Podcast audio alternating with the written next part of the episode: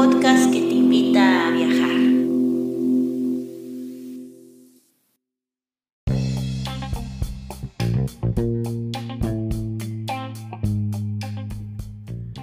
Si te gusta este podcast y vives en Noruega, no olvides hacer una donación al número VIPS 533604. Repito, 533604. Tus aportaciones ayudan mucho para continuar con este proyecto. Y si vives en otros países, puedes visitar la página de Amazon y comprar el libro Escritura Creativa, un manual práctico escrito por Guadalupe Ábalos y publicado por Norlis Publicaciones. Muchas gracias y disfruta del siguiente episodio.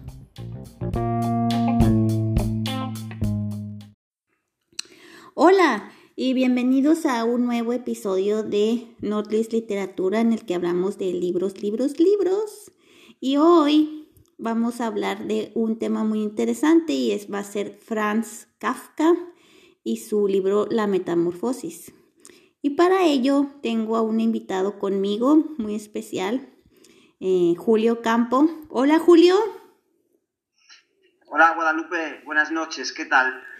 Eh, pues bienvenido al, podcast y háblanos un poquito de ti, ¿no? Pues eh, antes de nada, encantado de, estar aquí con, contigo, con todos vosotros. Yo soy, como bien dices, Julio Campo, vivo, vivo en Roma desde hace casi nueve años, soy español y trabajo como periodista, eh, como fotógrafo y escritor. Con vosotros ya participé en el, digamos, en los relatos, que es el libro de, antología que salió durante, que recogimos durante la cuarentena.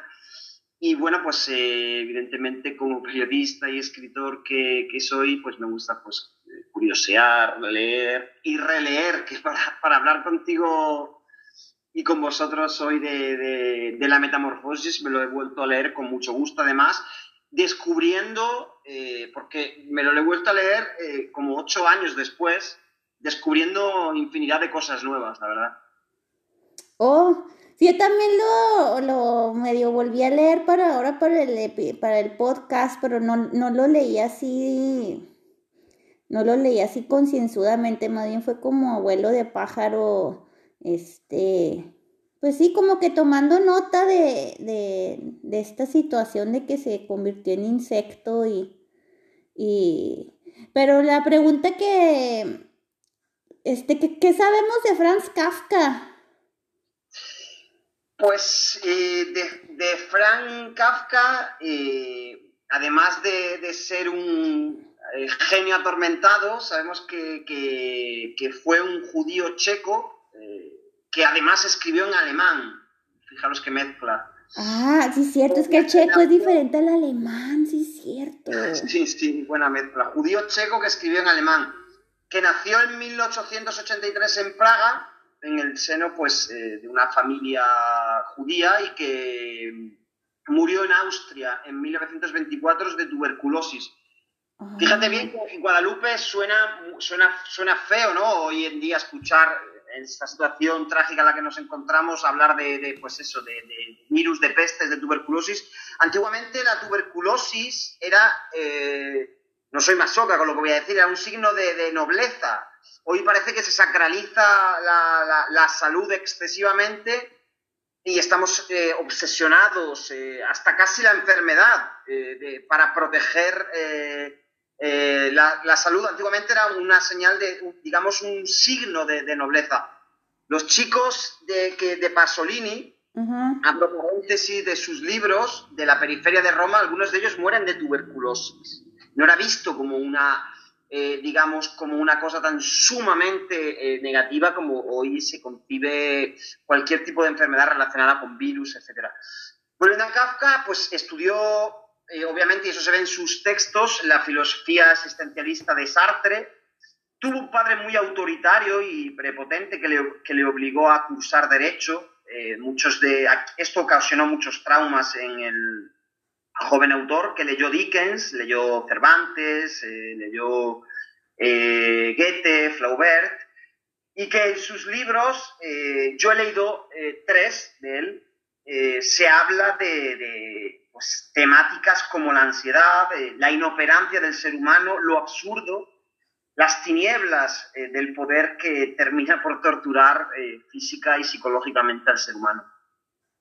Oh, sí, yo me acuerdo de, la carta al padre y, y este, bueno, no vamos a hablar de la carta al padre, ¿verdad? Pero pero sí me, sí me, sí me, no, no conocí la palabra, me perturbó mucho el haber leído ese libro y se me hace, no, no sé, no, no sé, no quiero llamarlo injusto, pero a mí me hubiera gustado mucho escuchar la, la perspectiva del padre o el trasfondo del padre, que, o sea, como que también el padre hubiera tenido palabra aquí y explicarnos como que siento que con la carta al padre nomás escuchamos, nomás supimos la mitad de la historia. Pero, entonces, ¿cuándo fue cuando se publicó la metamorfosis? Yo creo, creo, recordar que, mm, fue a principios del siglo XX, en torno a 1900... Si se murió en el 24, pues quiere decir que antes del 24. En 1915, creo que en, torno al 1915 se publicó la... Mm, creo que, que la primera... Se, se empezó a hablar de la metamorfosis Creo que a partir de 1915, pese a que eh, todos sus libros, eh, o la mayor parte de ellos, fueron publicados a título póstumo, él nunca se aceptó, él nunca aceptó sus escritos. Eh, ya sabes, los genios a veces tienen esa inseguridad. Sí, sí, sí. entonces ya queda establecido que se publicó hace ya un siglo. Entonces la, segunda, la siguiente pregunta es, entonces, ¿por qué hay que seguir leyendo a Franz Kafka? O sea, porque sigue siendo relevante en la literatura, o sea, y no solo europea, ¿eh? Porque, o sea, Kafka se menciona, en, o sea, en cualquier, en el ámbito literario, tú ya nada más entras al género literatura y todo el mundo va a decir, o sea, que qué aportó él al, gen, al, al, al, arte de la literatura, porque es porque sigue siendo relevante y porque estamos hablando de él 100 años después. Casi pues mira, antes de, nada, antes de nada confirmarte que la novela la escribió en 1912 y, y, la, y la, primera edición apareció en 1915 y eso sí que es verdad que muchos de otros libros, de, de otros eh, relatos, novelas, etcétera, eh, se publicaron a título, a título póstumo. Pues eh, ya tiene un, un, poco más de un siglo de historia y se sigue hablando de, de él y de Kafka desde mi punto de vista se sigue hablando porque es un tema, eh, digamos, el trasfondo de los libros de Kafka es algo que no muere, ¿no? Que es precisamente, pues, la inoperancia del, ser humano. El ser humano eh, que, esté, que esté aquí ya es un milagro, que, que, mm, viva, que haya desarrollado, eh, digamos, la moral, la ética para poder sobrevivir, eh, pues también es otro, es otro milagro, pero eh, eso te hace ver que, también está lleno de tinieblas y de... Mm, vivimos todos, Kafka, nosotros vivimos en una sociedad en la que, eh, una sociedad creada por los humanos, que hay mucho de inhumano, evidentemente. Sobre lo que tú dices de la culpa del padre que te faltaba, mm, yo, yo no considero que la palabra culpa, yo no creo demasiado en la palabra culpa. Es una palabra, desde mi punto de vista, muy, digamos, eh, eh, reductiva, eh, porque al final todo es un poco la consecuencia de otra cosa, ¿no?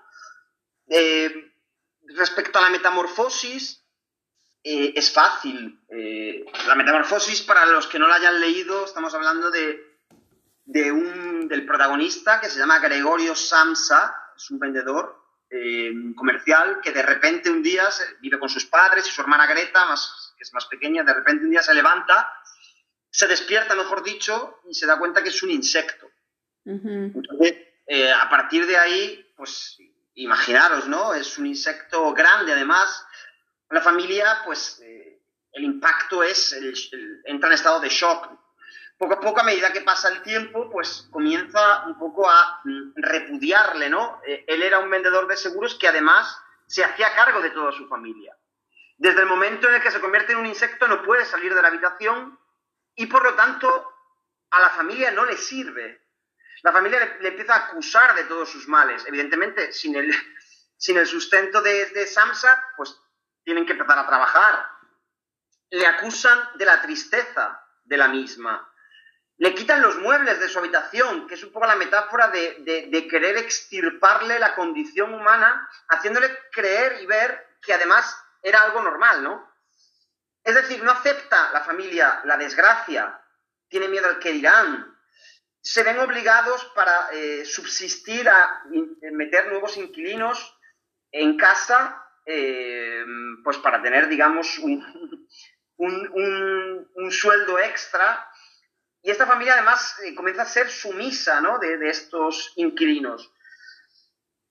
La metamorfosis para mí, más que de Samsa, es de la propia familia, es de la hermana, es es, digamos, son esos tres miembros los que sufren una verdadera metamorfosis, que pasan de adorar a Samsa a prácticamente repudiarle y provocar que la única solución a, digamos, la existencia de Samsa sea la muerte, sea su propia muerte. Yo siempre digo, eh, Guadalupe, que sabemos perfectamente lo que hacemos. Todos tenemos la conciencia como para saber, o casi todos, de saber, de, saber qué acto estamos haciendo, pero lo que tenemos serias dudas es por qué lo hacemos, el motivo. Es decir, yo estoy convencido que la familia de Samsa estaba completamente convencida que quería a Samsa. Mm. No se da cuenta que obviamente no le quería, que le interesaba, le venía muy bien la figura de su hijo. Y cuando su hijo no sirve, pues le fulminan. La familia no es, desde mi punto de vista, lo suficientemente, digamos, eh, inteligente como para eh, hacer un ejercicio de introspección muy duro, muy delicado, que es por qué ellos han repudiado a su hijo, es decir, y si le querían verdaderamente a su hijo, cuáles eran los valores que transmitían a su hijo y los sentimientos. Yo creo que, preguntarnos a veces, es un poco ya extrapolarlo a día de hoy, preguntarnos a veces, mm, no solo por qué hacemos, eh, no solo eh, saber que hacemos las cosas, sino por qué las hacemos, puede ser algo muy interesante, pero muy, muy, muy eh, doloroso. Pero, o sea, aquí ya estoy jugando el abogado del diablo, ¿no? Pero, o sea, él se convirtió en un insecto pero, o sea, de verdad era un insecto, o sea, no, no era ser humano, e, era un insecto, o sea, no podía hablar, no podía... o sea, estaba, daba asco. Yo me, o sea, me imagino yo que daba asco. O sea, imagínate que entras a una habitación y ves un insecto súper grandote, porque, o sea, dice que no se podía mover muy bien en la habitación, ¿no? Y que, y que pues necesitaba más espacio, ¿no? Eh, yo, eh, sí, evidentemente estamos ya nos adentramos en un, en un género que es un poco el realismo mágico, ¿no?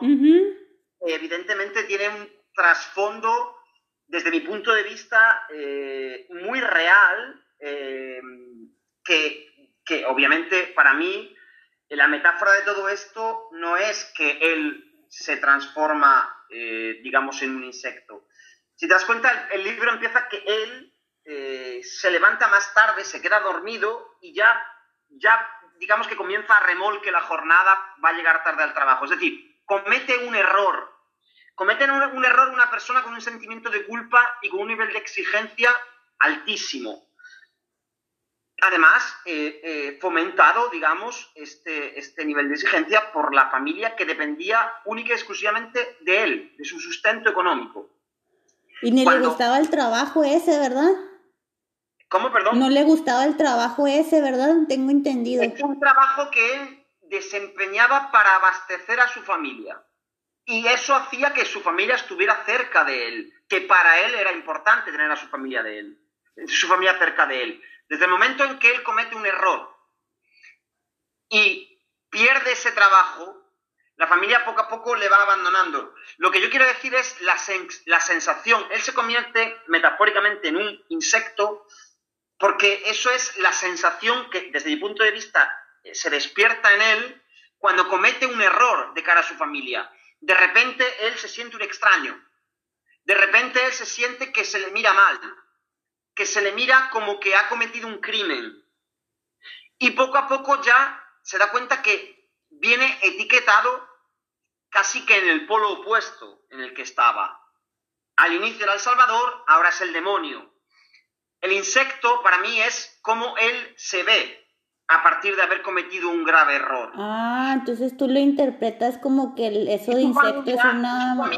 Y su, familia, hace por alimentar cada vez más y engrandecer esa figura metafórica del insecto. Es decir, ah, el insecto es cómo ya le ve su familia desde el momento en el que él comete un error. Y ya no es posible salir de esa etiqueta, ya no es posible eh, salir de ahí, ya no levanta cabeza, porque a la familia ya no le sirve, evidentemente. Pues nos vamos de aquí a la, a lo siguiente, o sea, por, mm, si va a tener esa familia, ¿para qué quiere enemigos? o sea, Sí, no, este, ya pues ya, pues como quien dice, ya nos saltamos a la, a la, a la tercera pregunta de cómo interpreto la metamorfosis y algo que yo también quiero comentar que me llamó mucho la atención de, de este libro fue precisamente esa, esa metáfora del insecto, ¿no? Yo, yo, lo, yo la verdad lo interpreté como que literal, ¿no? Como que sí se convirtió en un insecto de verdad. Y, y cuando yo me pongo a pensar en, en una persona que se convierte en un insecto, siento que como que ya no necesita explicar más. O sea, cuando tú, cuando alguien te dice se convirtió en un insecto, o sea, yo me imagino todas estas emociones, o sea, cómo te sientes este inservible, o sea, sentirse inservible, que no puedes aportar nada, es algo muy feo, ¿no? A mí me parece que, la, que, el mayor insecto de la obra es su hermana Greta, mm. que tiene 17 años, es menor de edad y su pasión es la música. Mm. De hecho, eh, la, gran ilusión de, de, Samsa era poder ganar dinero para que ella, digamos, se inscribiera al conservatorio. Y desde el momento en el que, pues, sucede lo que sucede, es decir, él comete un error X y viene ya etiquetado como, mm, digamos, como la persona más eh, miserable que hay en la Tierra, ya evidentemente no le va a poder satisfacer a su hermana sus gustos musicales. Desde ese momento la hermana, que al inicio comienza, digamos, eh, pues, cuidando de él, ¿no? Le llevaba comida, la habitación, etcétera, poco a poco se empieza a alejar de él, poco a poco va creciendo, va desarrollando, hasta casi comer, convertirse en una mujer, ¿no? Pasa de ser, eh, en, cuestión de pocos meses, de un adolescente a una, a una, a una mujer. Una mujer que ya demanda toda la atención de la familia, toda la atención de los padres, hasta el punto de dirigir a los padres y de instigarles y convencerles de que lo mejor que le puede pasar a la familia, esto lo dice una niña de 17 años, es que su hermano mayor muera. Entonces, mm. es curioso, ¿no?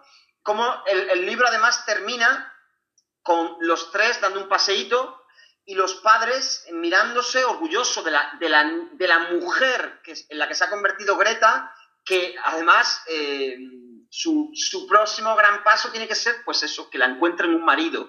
Samsa ya no existe. digamos, además de estar muerto, porque para él, digamos, la única salvación era pues tirar la toalla, morir, descansar, viendo que para su familia ya no existía, era mucho menos que un insecto, eh, la familia ahora ya se centra pues en lo que más le interesa, la que le puede, digamos, eh, sacar de, sus mayores miserias a día de hoy, que es su hija Greta. Siguiente, ahorita que me estás contando todo esto, estoy pensando que, que esto también es muy relevante en el en este siglo 2000 y en este año 2020 porque tú piensas, eh, tu opinión muy personal, ya me estoy saliendo un poquito aquí de las preguntas que teníamos preparadas, pero tú piensas que Franz escribió esta novela como una crítica al, a los roles de género, o sea, al hombre como proveedor. Desde mi punto de vista, mm, no la intención de esta novela es retratar su angustia mm. en todas las esferas. Es decir, un, un hijo que, eh, digamos, se ve obligado a eh, llevar a cabo el rol de padre o de padres ah. de una familia, eh, la traición, la culpa, el sentimiento de, digamos, eh, de los intereses ¿no? del ser humano, el egoísmo del ser humano. Repito que los padres, si los padres se hubieran dado cuenta, si hubieran hecho un ejercicio de reflexión, de introspección, eh, que verdaderamente no querían a su hijo, sino que su hijo les venía muy bien, pues igual se hubieran suicidado. Pero no tenían, desde mi punto de vista, desde mi punto de vista no habían desarrollado la suficiente conciencia como para eh, digamos, ver esto, o sea, ver, adquirir esta profundidad y ver, eh, digamos, sin juzgarlo, ¿eh? sin juzgar, ver el, lo, egoísta y lo interesado que puede ser y lo atroz que puede ser también el, ser humano, ¿no? Con respecto a su hermana, más que un discurso de género no género, yo lo veo como una, cuestión también de, de ambición, de poder, de intereses y de, envidias. Mm. Y en este caso, ¿tú piensas que Greta tenía envidia en realidad de, de Samsa o, cómo? Creo que Greta, cuando Samsa le sucede lo que le sucede, se da cuenta que ya él no puede ser la salvación, la que le, digamos, la persona que consiga que ella cumpla sus sueños. Entonces empieza a mm, condicionar la familia y alterar el orden de las cosas, pues para, para buscarse su, para buscarse una salida. Para, tiene, digamos, eh, esa capacidad, esa sangre fría de saber identificar y saber eh, discernir entre eh, qué quiere hacer con su vida y quién le importa y qué está dispuesta a hacer, además. Es como un poco el fin justifica los medios, ¿no? Para conseguir lo que ella quiere conseguir, su hermano ya de repente es un estorbo, que hay que quitarse de en medio. Porque no puede proporcionar ningún tipo de ayuda económica. Es un estorbo porque además ellos piensan, ellos, cuando me digo ellos, me refiero a los padres y ella. Mm. Cuando los inquilinos de la casa se dan cuenta que en una habitación cerrada hay un insecto, se sorprenden y se van de casa. Lo que no saben es que los inquilinos no se van de casa porque les asuste, digamos, este, este monstruo, este insecto. Se van de casa por, digamos, la, mm, el trato que recibe ese insecto por, por parte de unos padres que a ojos de los vecinos son los verdaderos monstruos. Ah, ok. Yo lo cuando lo leí le interpreté como que sí, como que dijeron, guácatelas, qué asco que, este, que estemos viviendo en una casa con un insecto y que se hayan ido así, pero ahora que, que lo estás pensando igual y si tienes una... Pero luego tampoco se fueron sin pagar, ¿qué no? se fueron cabreados. así es como dicen en España. se fueron cabreados. A ah. ver, eh, lo que tú... Eh, em, para empezar, este libro admite digamos, muchas interpretaciones. Estamos hablando de un, de un, personaje, un escritor eh, muy ambiguo y un protagonista, eh, Samsa, raro, raro y ambiguo, en una dinámica familiar con muchísimas caras, con muchísimas máscaras, muchos egos, mm. eh, muchas contradicciones. Hay una, digamos, una interpretación, es esta que tú bien dices, que de hecho, la familia se, está convencidísima de que los inquilinos se han marchado porque se han asustado del insecto. Y al marcharse los inquilinos se van sin pagar y ellos, pues, digamos, dejan de percibir esa, esa ayuda económica que les iba a venir muy bien, que sustituía, digamos, a la de Samsa. Pero en ningún momento, en ningún momento, el autor deja patente, deja claro que se vayan sola y exclusivamente porque les asusta el insecto, sino que juega con esa ambigüedad para que el digamos, el, lector, pues interprete. Yo para mí, desde mi punto de vista, eh, teniendo en cuenta un poco la, digamos, eh, la personalidad de cada uno de los miembros de la familia, a mí personalmente, y creo que por eso se van también un poco sin pagar por el, por el susto, a mí personalmente me dan mucho más miedo los, eh, los padres y Greta, la manera en la que se, se, relacionan con él, le tienen encerrado, el padre le tiraba manzanas, eh, eh, me dan mucho más miedo ellos que el propio Sansa. Tienes bien mucha razón, fíjate, no, nunca me había puesto a pensar de esa manera. Porque si es cierto, o sea, se puede decir que si soy yo inquilina en esa casa, pues básicamente estoy viviendo con unos psicópatas, ¿no? Si tratan hacia su propio hijo. Al, final, Sansa me parece muy, eh, me parece un gesto muy puro, ¿no? Muy, muy humano, eh, el de, mm, el de morir. Me parece un gesto muy puro porque porque decide, se deja llevar, se deja llevar mm, porque ve que no es posible, ¿no? Eh, volver a encontrar eh, su lugar en el seno familiar. Pero se deja, se dejan llevar, decide morir de una manera, decía, de una manera muy pura, porque lo hace siendo el mismo, lo hace con ingenuidad, lo hace con, con inocencia, y eso para mí le dignifica. Es decir, eh, Samsa, para mí, paradójicamente, no sufre ningún tipo de transformación durante la obra. Es de cara a la familia cómo él se transforma. Y todo, desde mi punto de vista, a raíz de un error. Los que verdaderamente sufren una transformación de arriba a abajo, de hecho hay un pasaje del libro que me parece muy interesante, emocionante. Lo digo para subrayar un poco la, metamorfosis que, que sufren los miembros de la familia. Es cuando el padre, que era un señor, pues, depresivo, un señor acomodado, estaba siempre en el sofá, pues apenas hablaba. De repente cuando eh, se entera la transformación, digamos, que su hijo, que se ha convertido su hijo en una especie pues, de cucaracha, de insecto, el padre se pone de punta en blanco, se viste de gala, se peina, se... y va como muy digno, ¿no? A, digamos, a culpabilizarle por los males que estaba causando a la familia. Ahí la gran transformación, la gran metamorfosis es la de su padre, no es la de Sansa. Mm. No, pues están muy interesantes. Eh, y lo, y lo, lo, también otra cosa que se me ocurre pensar con todo esto es que en, realidad es bastante relevante, ¿no? Porque, o sea, 100 años antes la gente era egoísta, era eh, interesada y 100 años después sigue siendo.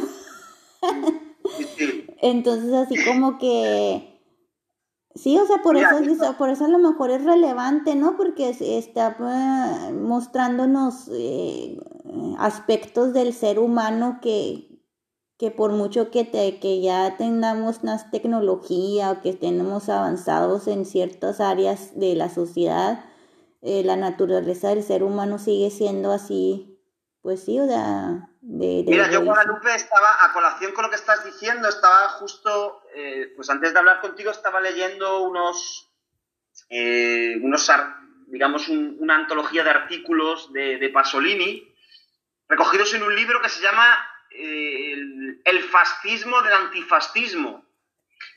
Vivimos en una sociedad, como dices tú, pues eso, de avanzada, tecnológica. Vivimos en una sociedad donde desde mi punto de vista hay un desarrollo sin progreso, ¿no? Hay un conformismo mezclado con psicosis, donde lo importante es homologar todo. Todo, todo está homologado.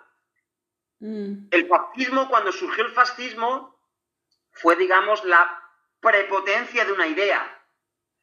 Pero es que terminó el fascismo y se homologó el hedonismo, se homologó el consumismo, a día de hoy se pretende homologar una idea. ¿Cuál es la idea? Y ahora los que me escuchen precisamente me van a tildar de lo que justamente no soy, que es un negacionista del virus. Evidentemente no lo soy. Pero quieren homologarnos todos eh, a una, todos eh, el... No, no, no es lo importante de la salud, no es lo importante la economía, lo importante es que todos pensemos igual. Porque si no pensamos igual, pensamos lo contrario. Esto precisamente, este etiquetar de esa manera, de que si no pensamos igual, pensamos lo contrario y además ponen un nombre, ponen, el nombre puede ser antisistema, eh, digamos, neo, neo, neofascismo, etcétera, etcétera. Precisamente ese etiquetar todo, ese homologar todo, es un fascismo, es un fascismo, es la herencia del fascismo, desde mi punto de vista. El fascismo antes, eh, evidentemente, eh, era, fue una, tragedia para la, para la humanidad, fue, eh, se aniquilaron las almas de los, de los seres humanos, pero no había, prácticamente no había elección. Es decir, el que era una cultura, se nacía y pues algunos por defenderse, otros porque lo hacían todos otros porque creían, pero es que hoy en día uno puede elegir qué quiere ser.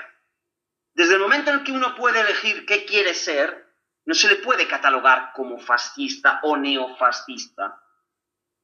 Porque no es justo.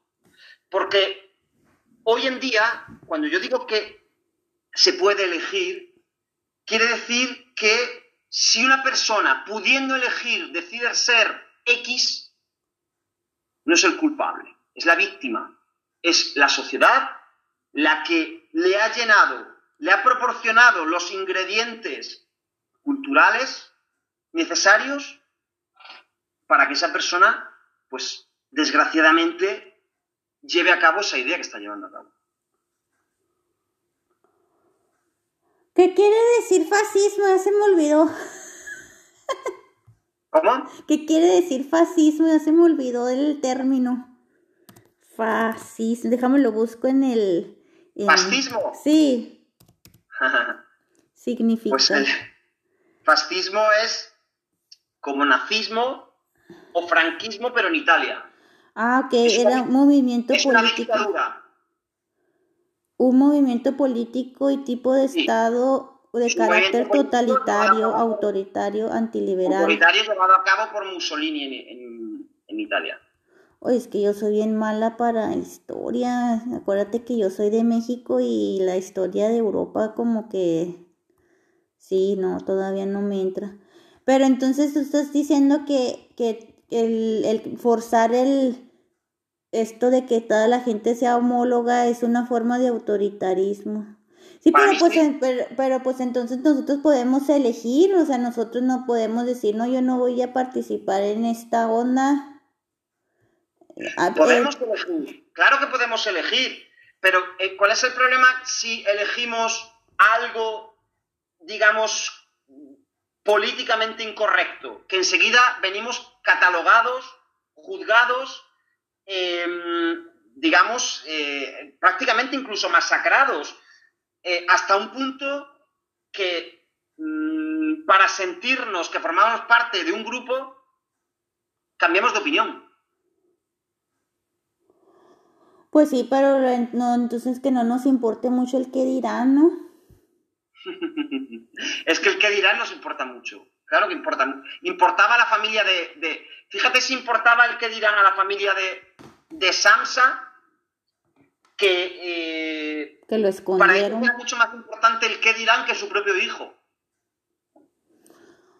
Ah, sí, cierto, ¿verdad? Porque por eso lo tenían escondido y por eso no lo. Entonces, entonces aquí también se está aquí como que descubriendo cierto tipo de... Samsa es el extraño, es el que, el, que, el que hoy en día piensa de manera diferente, de manera diferente a, lo, que, a lo que piensa la opinión pública, por así decirlo. Oh. Que eh, parece que no, pero pese a que en teoría estamos en una democracia, en una sociedad libre, libre de, opinión, libre de información, no es tan libre como, como, como parece. Sí, entonces ya aquí tú ya le estás sacando una, una otra interpretación y es que en la que puede decir que Kafka es como que el ciudadano que, que no se atiende a las reglas en cierta manera o que a lo mejor también, también podría ser una crítica en el sentido de que en el momento que tú dejas de ser útil, la, la, la sociedad o el Estado ya no te quiere, ¿no? Por ejemplo, o sea, si nos podemos poner a pensar en, en economías así, por ejemplo, yo me pienso aquí en Noruega, ¿no? Que es una, un estado que se le llama de, ¿cómo se le llama? Así de que hay muchas ayudas sociales y todo pero también como ciudadano te demandan que trabajes y que pagues tus impuestos y el día que tú ya no les sirvas a ellos, que tú ya no les contribuyas con los impuestos, pues es como que ya eres el apestadito, ¿no?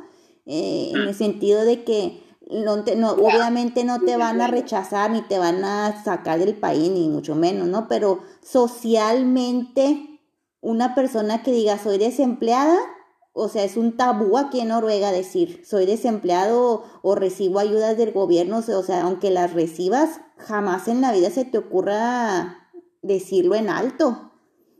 ¿Y por Mira, yo sí, entiendo. Eh, yo, tratando de descifrar, de hacer un poco la autopsia a, Kafka, mm. te quería citar otros dos libros. Uno es El proceso, para ver un poco quién es el, protagonista y, sobre todo quién es el ser humano, porque para mí él representa perfectamente el ser humano. El protagonista del proceso es Joseph K., que es arrestado de repente por una razón que desconoce.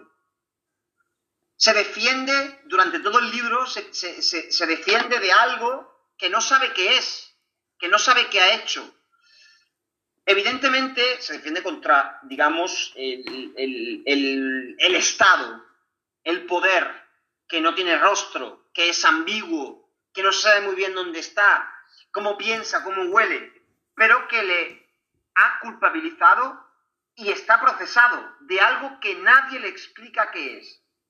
¿Hasta qué sucede con esto? Sucede que el ser humano tiene muchas fragilidades además de muchas, digamos, eh, pues eso, virtudes, capacidad de resistencia, etc., tiene muchas fragilidades. Sin duda la mayor fragilidad desde mi punto de vista del ser humano es que no soporta la incertidumbre. Mm. Kafka, o el protagonista del libro, que para mí un poco representa la, eh, especie de biopic, de biografía, eh, Joseph K.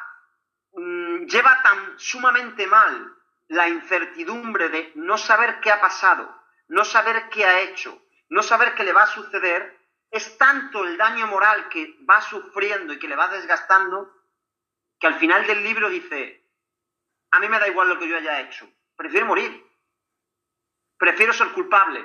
¿De qué? No lo sé, pero por lo menos siendo culpable, aceptando el ser condenado, aceptando la muerte, al menos ya no tengo una incertidumbre, tengo una certeza. Prefiero esa certeza que luchar contra un enemigo sin rostro. Qué interesante. ¿Tú piensas que Franz Kafka era como que muy negativo, muy pesimista, muy, no sé, o sea, yo me refiero al, final, o sea, que, que, que, ya se deja morir. Tú dices que era, que era noble, pero ¿por, por, qué, ¿por qué es noble? Porque para mí la muerte tiene un, es un gesto muy, muy noble. Hay protagonistas de libros eh, que a mí especialmente me gustan, muchos de ellos son de Pasolini, que normalmente los, protagonistas de, Pasolini, los protagonistas de, los, de algunos de los libros de Kafka, mueren jóvenes, mueren siendo jóvenes, porque son personajes que casi que prefieren un poco, sobre todo más los de Pasolini, casi que prefieren morir que perder la inocencia, que perder, digamos, que pactar con la vida para poder sobrevivir. Algunos de ellos son personajes amorales, que evidentemente no están obsesionados con la supervivencia. Tienen el placer de vivir, y el que tiene el placer de vivir sin pactar con la ética, normalmente muere pronto. Con respecto a, la a cómo creo yo que era Kafka, no creo que fuera una persona negativa. Creo que era una persona hipersensible. Una persona muy, muy, muy, muy, muy delicada. Una persona que le dolía vivir. Le dolía tanto vivir que casi prefirió, prefirió morir. Casi se, se iba a encontrar mucho, iba a ser su salvación a un mundo que le provocaba tanto dolor. El proceso, la metamorfosis, el castillo, y con esto lo hilo al tercer libro, digamos que me he leído yo de Kafka, que es una crítica feroz eh, a la burocracia, a la inoperancia del ser humano y refleja perfectamente todas y cada una de las eh, caras de, lo que significa la frustración de un, individuo, ¿no? Un individuo ante la mm, inaccesibilidad de un sistema creado por hombres, pero que no tiene nada de humano el sistema. El protagonista de este libro es un, señor agrimensor que iba a trabajar en un castillo y estaba llegando a este eh, castillo, este complejo, a esta especie de fortificación en la primera página del libro. 300 o 400 páginas después, este protagonista no ha conseguido avanzar ni un centímetro hasta el castillo. Imaginaros lo que le sucede. Le sucede de todo. Le sucede de todo. Es una metáfora de un poco la,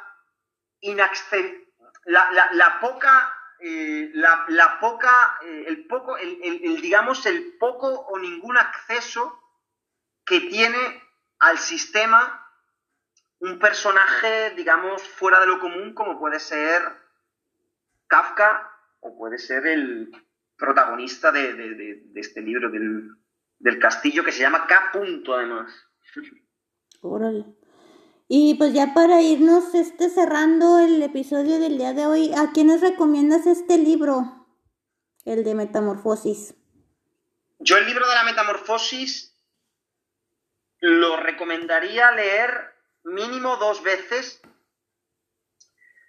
Una, quizás a lo, en época adolescente todavía es, digamos, prematuro, pero a personas estudiantes eh, o no estudiantes de 20, 22, 23, 24 años, que fue la edad en la que yo lo leí por primera vez, y me enteré de algo, no de muchísimo, pero me enteré de algo, y me dejó un poco ese sabor de, de, esa, me, me, despertó más curiosidad en él, tanta que me leí mm, los siguientes libros, El proceso y el castillo, para volver otra vez ocho o nueve años después, como te he dicho antes, a la metamorfosis e intentar darle una lectura mm, más profunda, no digo más certera, pero más profunda, porque cada uno lo lee y lo entiende a su manera, más profunda, acorde, digamos, pues un poco a mis, a mis experiencias de, de vida, principalmente.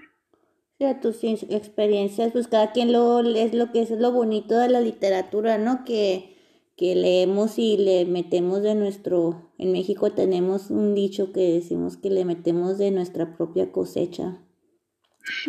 Y este, y, y, ah, pues ya también estamos saltando a la siguiente pregunta, que era que por qué te había interesado eh, este libro Kafka. Yo lo leí la primera vez también, ahorita tengo 39, yo creo que la primera vez lo leí cuando era, no era cuando era adolescente, pero creo que como a los 18, 19, a lo mejor los leí en una clase de, literatura que nos haya un maestro puesto a poner a leer ese libro, pero, pero sí, pues, mm, ¿por qué te interesó, por qué te interesó hablar de, de, él ahora para este episodio? ¿Qué, tiene de rescatable o qué tiene...? Pues me interesó, me interesó hablar de él ahora eh, contigo porque vivimos en una sociedad y en un momento, digamos, muy, eh, digamos, eh, antropológicamente y sociológicamente interesante, muy duro pero interesante, mm. en el que yo a veces por mi manera de ser, de comportarme, de concebir ciertos ámbitos de la vida, me veo como una especie de insecto también. Mm.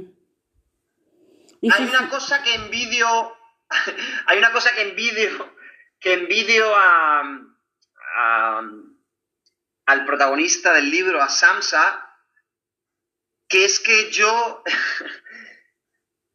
desgraciadamente, no sé si esto es bueno o es malo, eh, sé cómo se pacta, digamos, sé cómo se pacta con la vida, con la moral, para poder sobrevivir, y él vio que o no sabía pactar con ella, o simplemente era muchísimo más puro que todos nosotros y se dejó llevar manteniendo impoluto e intacto su, digamos, su, orgullo, su currículum y su honor. Mm. Sí, pues es una manera de, de interpretar a Samsa. Nunca, no, fíjate que me estás diciendo cosas nuevas porque yo, yo no lo había interpretado así y eso dice mucho de mí. Pero, o sea, yo lo había interpretado no, como no, no, que... No, Guadalupe, eh, eh, quiero decir que, que tú ya lo hayas interpretado de otra manera tiene la misma validez que, que la mía o la de cualquier otro, faltaría más. Sí, pero, o sea, como que siento como que refleja algo de mi propia personalidad, ¿no? Porque como que yo lo, yo lo, yo lo juzgué, y hasta me siento mal, pero yo lo juzgué así como que qué cobarde que se dejó morir, o, o, que, o sea, primero se me hizo triste, pero al mismo tiempo así como que, o sí, ¿por qué se dejó morir? O por qué no, no, pero luego te pones a pensar, si era insecto, pues que, que también, ¿qué podía ser él? Entonces a lo mejor siento que a lo mejor sí la forma que lo interpreté refleja un poco, yo soy siendo ser una persona muy perfeccionista que, que demando mucho de otros, pero demando aún más de mí, ¿no? Entonces a lo mejor siento que a lo mejor lo, lo, juzgué a Samsa y, y que así de que, que, que pesimista o no cobarde, cobarde no era la palabra, pero sí así como que mm, me hubiera Desde mi punto de vista, la familia de Sansa, los padres y la hermana Greta, mm. son el ejemplo claro de personas que han desarrollado una hipocresía necesaria para poder sobrevivir en este mundo. También, ¿verdad? Porque otra cosa, o sea, que, ¿por qué no podían trabajar ellos? ¿Por qué dependían de Samsa? Yo me pongo a pensar, de seguro que los papás ya eran viejos y ya nadie les daba trabajo. La muchachita de 17 años, pues de, de lo menos que eran limpiando casas, ¿no? O de criada, pero pues si ellos eran así como que de la clase medio alta o al menos querían dar la impresión de que eran de un nivel económico más alto, pues como iban a mandar a la niña a andar de criada, ¿no? Entonces como que también sí tienes mucha razón en eso, en que la familia en cierta manera estaba jugando bajo las reglas de la sociedad, ¿no? Así de, de dar de dar impresiones de que eran pudientes o, pero pues sí, sí es bastante reprobable ese, esa manera que trataron a su propio hijo y a su propio hermano y, y, es una, pues sí, como que una advertencia, ¿no? De que no, no hay que ser nosotros así o hay que tratar de no ser así. Pero sobre todo es, eh, mm, además de una advertencia, es, insisto en esta idea porque es importante, eh, tenemos muy claro lo que hacemos mm. y lo que sentimos. Lo que no tenemos tan claro, porque quizás nunca nos lo hemos preguntado, porque la respuesta nos iba a doler muchísimo, es ¿por qué lo hacemos? ¿Y por qué sentimos así? Encontraríamos respuestas muy duras que tendríamos mucha dificultad de aceptar mirándonos al espejo, porque nos juzgaríamos muy mal. Nos juzgaríamos como seres eh, miserables e indeseables, pero es que una máscara nuestra es esa también, de todos, una de miles y miles. Uno es un mil, ¿no? Y ya, ya con esto un poco para terminar, no es el título de, la, de un libro, que lo podemos hacer otro día, si estás de acuerdo, mm. de Luis Pirandello, ¿no? Uno, ninguno y mil. ¿Quiénes somos? Somos uno, somos, no somos nadie y podemos ser mil personas. A ojos de, depende de quién nos mire. No, pues sí. Está, si tienes en esto también estoy de acuerdo contigo de que hay a veces que nos queremos hacer ciegos y no, y no hacer ese examen ético o examen moral de por qué nos estamos y es porque yo digo que es porque no queremos saber, porque como tú dices, o sea, encontrar la respuesta pues nos va a doler mucho y nos va a hacer sentir incómodos. La familia de Samsa no quería a Samsa, pero no pasa nada. Es decir, no estamos aquí para juzgarla. No pasa nada. Si no le quería, no pasa nada. o si le quería por el interés, no pasa nada. Pero no lo sabe, no lo descubre en ningún momento. Porque sería muy doloroso descubrir eso de ella misma. Mm. No, pues, sí, y, y, oye, si esas fueron esa fue tu interpretación y mi interpretación, pero luego de seguro que ha de haber miles, o sea, eso también es algo que, que noté cuando estaba haciendo un poco de investigación por este, que o sea, que hay muchas interpretaciones y que eso precisamente es lo que hace interesante el libro, ¿no? Que, que hay espacio para, que nos da a nosotros los lectores un un este mucho espacio para interpretación y como que nos hace nosotros en cierta forma copartícipes de la obra, ¿no? En el que nosotros le rellenamos todos esos agujeritos que, que va llenando la obra, ¿no? Que va surgiendo. Y pues pues ya con esto quiero cerrar el episodio y te doy muchas muchas gracias por participar en este podcast. Gracias a ti, gracias a vosotros y un beso. Y este, espero que esto no sea la última vez, Julio. Por supuesto que no. Gracias, un abrazo, besos. Hasta luego. Y pues muchas gracias a todos nuestros oyentes y nos estamos escuchando la próxima semana aquí en Norlis Literatura. Les recordamos, pónganos un like en la página de Instagram, recomiéndenos a todos sus amigos literatos y hasta luego.